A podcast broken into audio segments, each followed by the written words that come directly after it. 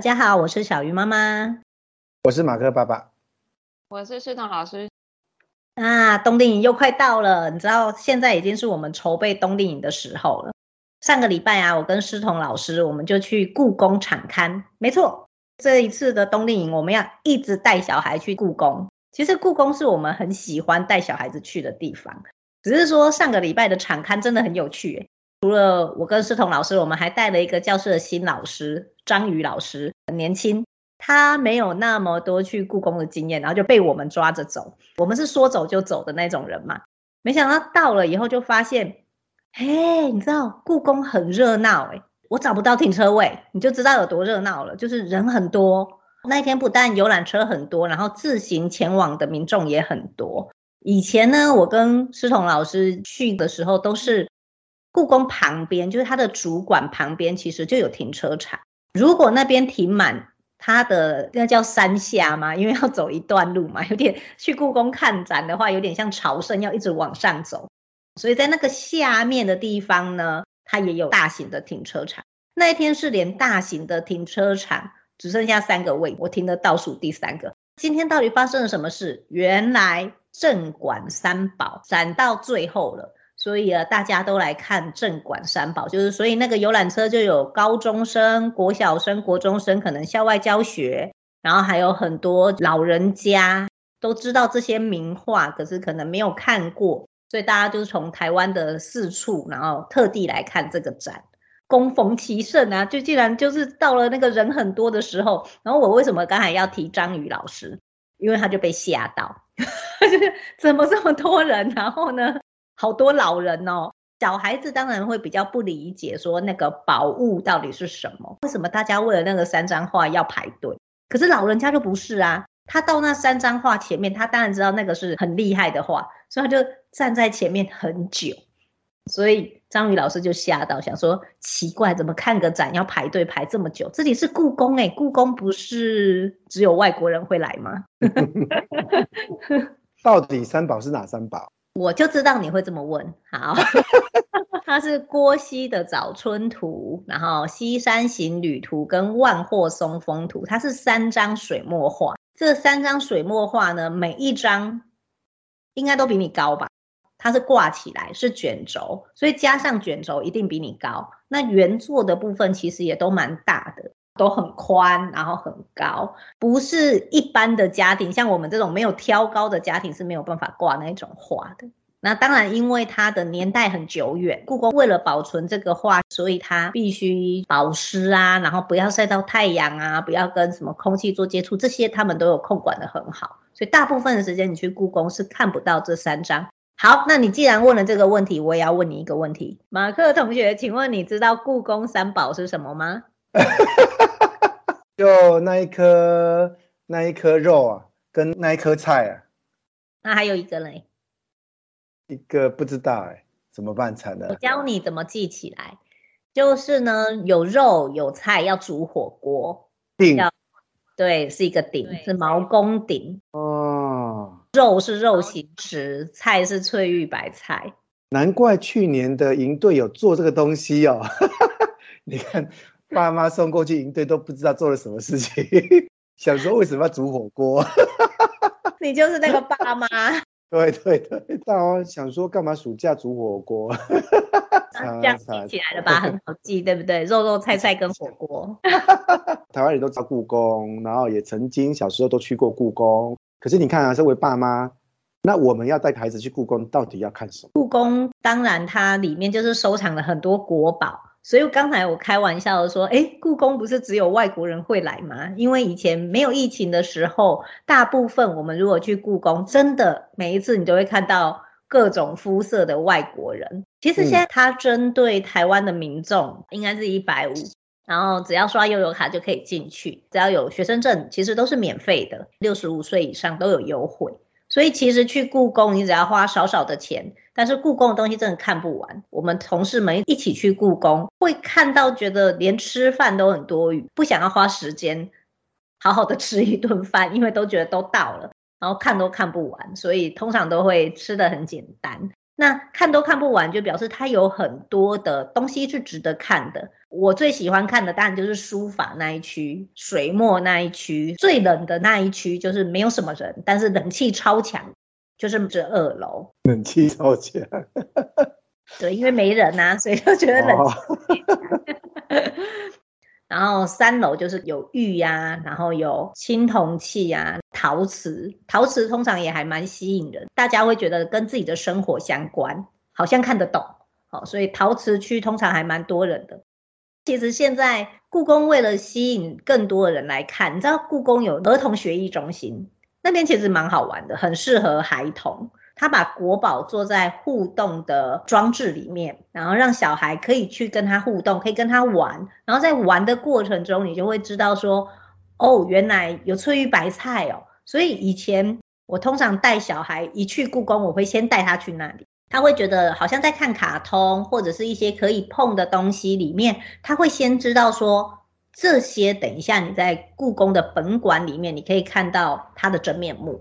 所以我很喜欢，就是先带孩子去引发他的动机之后，然后等一下他看到真的文物，他就会更仔细的去观察，跟文物互动哦。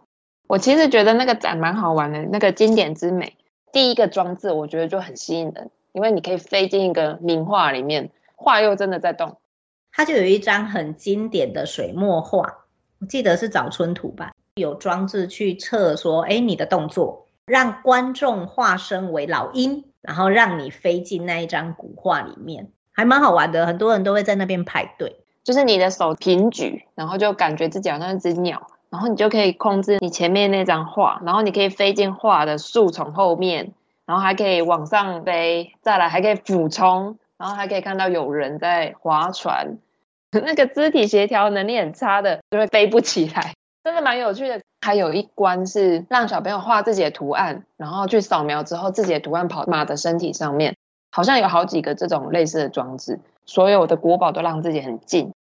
所以你看到以前我们小时候知道的故宫就是一个很静态的展览空间，所以你都觉得去那边看好无聊哦，又不能讲话，又不能摸。不能够跑步，你知道，对小朋友是一个很大的一个，觉得这是一个很老，然后很无聊的地方。可是照你刚刚提到，哎，故宫这几年看来提供多互动装置，让大家去融入在里面，这个我还真的不知道哎。天哪，你看我多久没去故宫了？故宫里面其实是真的不能够大声讲话，所以就算是我是老师带着孩子出去，我也是不能就这样，哎，你们看哦，这张是。这样就 low 掉了嘛，因为那是故宫诶，对不对？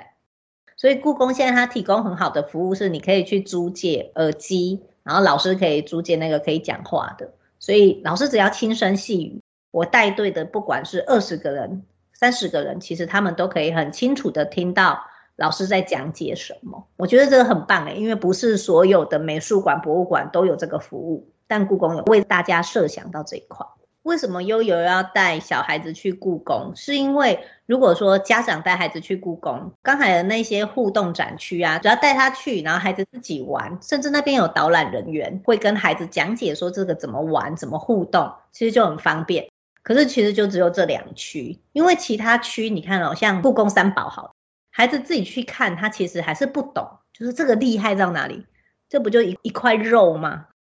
OK，好，或者这个火锅到底有什么了不起？或者说你是运用故宫的资源，它就是有一个导览可以借嘛，或者它特定时间就会有真人导览。可是这些导览对孩子而言都是有点困难，没有那么友善，因为先辈知识的不足，然后这些文物对孩子的生活而言也有很大的距离，所以对他们而言，除了刚才我讲那个互动展区之外，孩子其实是没有那么容易懂的，可是悠悠的老师，我们毕竟是专门的科系，所以我们在看这些东西的时候，在我们的眼睛里，其实这些东西已经本来它就是有趣的。借由我们的讲解，我们平常教学的对象就是这么小的孩子，所以老师其实是一个转换，把这些很硬的知识，然后借由我们的转换去介绍给他们。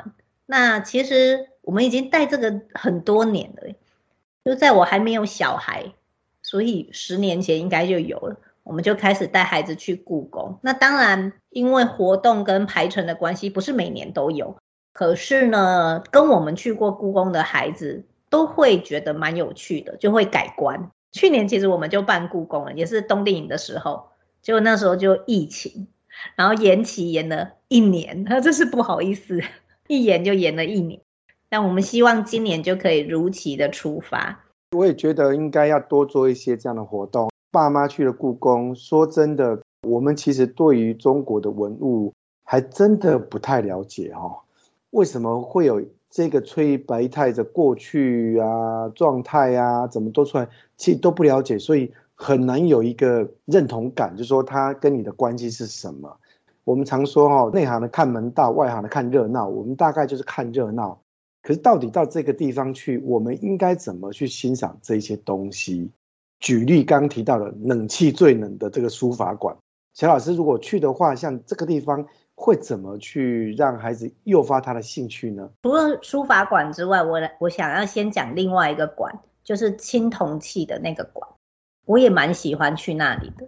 因为你知道青铜器，它就是那个时代的容器嘛。我们现在的容器当然就是塑胶的、陶瓷的、纸杯，这些都很多。可是那个时候他们就是用青铜去做他们的容器。然后那个时候他们很重礼礼仪的礼，所以它的容器都各有用途，也有不同的名字。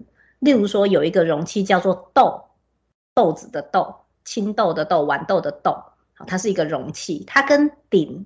还有盘，这些容器，有的是要装酒，有的是要装菜，有的是装肉，有的要装米。对成人来讲，很习惯说带小孩子去看，我们就是说，哎，你看啊，这个是装米的，所以它叫什么？你把它记起来。对孩子来讲，就变得又变得很无聊。第一，我又不是那个时代的人，可是借由画画这个活动，就会变有趣了，因为每一个青铜器的造型不一样。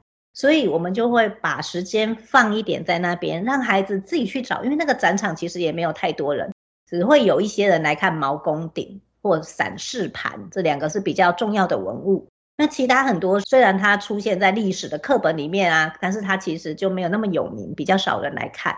所以放孩子在那边有空间也有时间，他们就可以去画。画下来以后呢，他自己再去找答案。他有一面墙上面有，他告诉你那个容器叫豆。然后他告诉你那个豆在商周的时候那个文字怎么写，所以很像在画画，就那个字很像画。好，然后那个字对于孩子而言又有相对应，是他知道现代的那个字怎样写，可是没有想到青铜器就是甲骨文是这样写，所以我每次带孩子去那里的时候，让他们就做这样的活动，其实很简单，可是对孩子而言，他就内化，一辈子都不会忘记。哦，鼎原来有三只脚啊！鼎是烹饪什么的，或者鼎是装什么的？所以鼎真的是煮火锅的吗？煮肉啦，对对嘛，所以这是煮火锅的。你看，鼎泰丰啊，哦没有，鼎王啊，真的。鼎是用来盛放食物或佐料的器物。哦，它的主要用途是真的拿来煮东西，因为它有三只脚，所以下面可以烧火，所以是真的。悠悠做的是对的哦，煮火锅是对的哦。火锅类。现在我们会用 VTS 的导览方式，我们不一定会把这一张画所有的知识告诉孩子，那就跟他的生活实在没有什么相关。我们会请孩子多做观察，就是这张画你看到了什么？水墨画其实里面有很多是可观可游，就是你可以假装你缩小了，然后你在那张画里面，如果你缩小了进去那张画里面，你会看到什么？其实孩子可以借由自己的眼睛去跟我们分享，会更好玩。多让孩子去设想嘛，像我们也会提供学习单的部分，所以很像在寻宝。我觉得最吸引我的还是纪念商品那一句，好好逛啊！它里面有很多会让你觉得哇，这个好想买，那个也好想买。有一个唐朝仕女的坠马髻护颈枕，它本来是那个啊唐朝人的发髻，创商品把它做成了坐飞机的时候可以护颈的枕，从头上拿下来就变成枕头。很想买，可是其实我用不到。还有一些玩具叫做故宫小剧场，它就做的像明信片那样大小木片，然后上面有一些图案已经压好，你就把它戳下来，然后你可以组成一个可以转动的一个小玩具，上面的图案就会上下移动或者是左右摇晃这样。商品馆里面除了你会很想买之外，其实我发现有很多教案，所以里面每一个商品我其实逛的都很仔细。我还逛到了邮局，他会卖一些故宫特有的邮票啊，或者是明信片。其实小朋友在故宫有很多地方可以去，然后他画了任何东西都好，我们就利用故宫的邮局，然后把他们画的东西寄给自己啊，寄给爸爸妈妈，或者寄给谁，阿公阿嬷也可以。盖故宫邮局的章戳，就觉得突然变很好玩，就设计很多让故宫的展品或者故宫本身，或者是这个活动本身跟自己的关系拉近一点。我们通常就是带孩子去寻故宫三宝，从那边先开始。嗯、你看可以吃嘛，就跟他的生活是有关。然后看刚才那些互动的装置，其实对他们而言，画就没有那么艰涩。他会觉得很有趣。刚才你提到一个最难的，其实书法展为什么是人气最强？是因为连成人都觉得很难。它不过就是用毛笔写的文字嘛。它会典藏在故宫，是因为它的年代久远。例如说王羲之，王羲之的字是晋朝的，那晋朝离现在其实已经一千三百年了。那一千三百年前的字，它能够留下来，不管他写的怎样。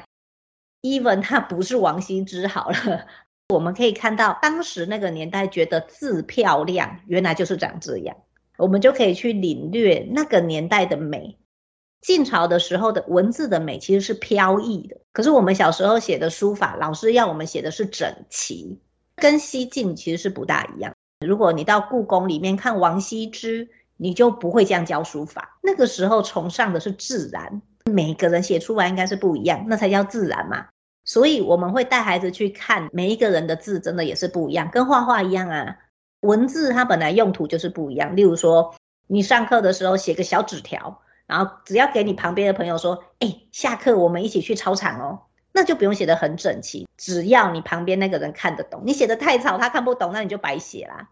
但是你在写作业的时候，你必须要让老师看得懂，人家才会帮你打勾嘛，你才会写对。所以你要写整齐，这是必然的。可是整齐它有很多不同的样貌啊，有的人字还是比较大，有人字比较小，有人字比较胖，有人字比较瘦。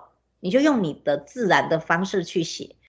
所以文字有它的功能，可是它运用在不同的地方，所以它的字体也会长得不一样。书法对大家来讲，大部分人也是觉得是有距离的。故宫里面的书法一定是很经典的，它才会放在故宫。那你就知道啦，如果它是晋朝的、宋朝的、汉朝的，那个时候的文字能够被保留下来，它其实后面经过了超多朝代，还经过了最爱收藏文物的乾隆，盖很多印章的乾隆。对，那除了乾隆之外，有钱人也是可以拿到的啊，所以他不一定是皇帝，他中间可能经过了有钱人把它收藏下来，每一个人收藏到它，都把它想作是我就是最后一个人。没有人会想说我会死掉，他拿到一定都想说我是最后一个人，所以我要在上面就是有点像在写什么，表示这个是我的的概念，那个那就是财产嘛，他的财产。代表很多人在上面改作业就对了啦哈。不 敢改原作，可是他会在那一篇的旁边越写越多，越写越多，所以那一篇本来其实它其实小小的，因为就真的是小纸条或是一张信。可是你在故宫看到的时候，就长得不得了，很像那个卷筒卫生纸被摊开来，很长。然后就是因为它被很多人收藏以后，它再裱就变长，再裱又变长，再裱又变长。所以我很喜欢带老师去做什么事。你在那么长的卷筒卫生纸里面，第一件事情你要先找到那一张画，你要先找到那一张。你一直在看那个什么员外写的字干嘛嘞？对不对？你去看乾隆写的字干嘛嘞？你要先找到，你先去看它的标题，这是谁的字？你会发现那个卷轴里面每一个字都不一样。如果王羲之能够活一千年，他一定很痛苦，因为他有很多家庭老师不断改他的作业。他还有很多分身了，很多分身临摹他的作业，然后假装自己是王羲之。他们临摹的时候可能也没想那么多，他只是觉得哦，王羲之的字好美，就像我们现在一样。没想到王羲之那一张原作不见了，诶，他学写的那一张变成就很珍贵。大哥不在，二哥也可以当家嘛，哈。二哥、三哥、四哥、十哥都可以，年代够远都可以。我觉得不管是大人小孩啦，你要先寻对了嘛，嗯、然后你要知道这一张纸它的价值是什么，不是说它美到一个极致，而是它有它历史的价值。所以你要知道它是什么朝代的。它如果是唐朝的，你有没有看到唐朝文化的那一种雄伟？唐朝是很大的一个国家嘛，它那个时代应该是什么东西都是雄伟雄壮，就是那个时候的美，连女人都要很胖。欸、那那个字是不是有表示出来那个年代的审美观？所以唐朝的这都是胖胖体就对了。清的真的蛮胖蛮壮壮的。所以难怪哈，你看我们这个悠悠今年的那个寒假营队叫做鱿鱼游戏嘛哈，那真的像去故宫，如果把它当成是一个寻宝，其实是蛮不错的游戏哈，可以让孩子可以很快理解。看原作是一个享受，其实看后面人讲什么话也是一个很有趣的事情哈，都不禁的想要批评一番他对于这个字画的欣赏跟他自己的见解之类的哈。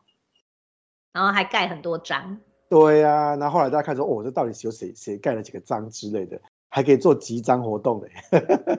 可以哦，而且你的那个章都不大一样，那个章因为年份的关系，所以你会看到有一些颜色比较淡，有些颜颜色比较深，不一定要看懂那个字，用这种心情就会觉得那一个厅还蛮好玩的。好，待会就开放报名，下面。而且要去故宫，要记得思彤老师有说哪一区最好玩，文创商品区，所以要带钱买下去，买下去，带卡带卡带卡带悠游卡，买下去买下去。对啊，买一颗肉肉或菜菜回来孝敬爸爸妈妈也是应该的啦。对，晚上吃火锅。思彤老师有要补充什么吗？至善园好美哦，至善园真的好美哦。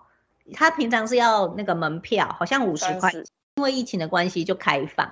然后里面其实没有什么人，就是人没有那么多，都到了故宫就会直奔本馆嘛。大部分人忽略旁边的至善园，但是它就是非常古朴，然后有凉亭，它的凉亭超大哎、欸，然后是两层楼，然后它用的木头非常的古朴的，很自然，超好看的，很适合拍完美照。嗯哎，完美也有地方去了。然后冬天的时候，那边是梅花、樱花开，所以光用想的就觉得很美。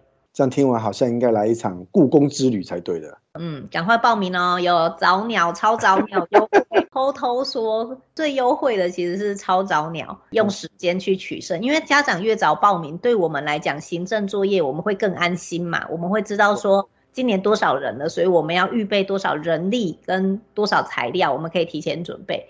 所以我们通常超早鸟是最优惠，但今年我们有偷偷推出一个优惠，就是呼朋引伴，所以赶快去呼朋引伴，把这一集 转给很多朋友听。好，那就一起去故宫，一起去。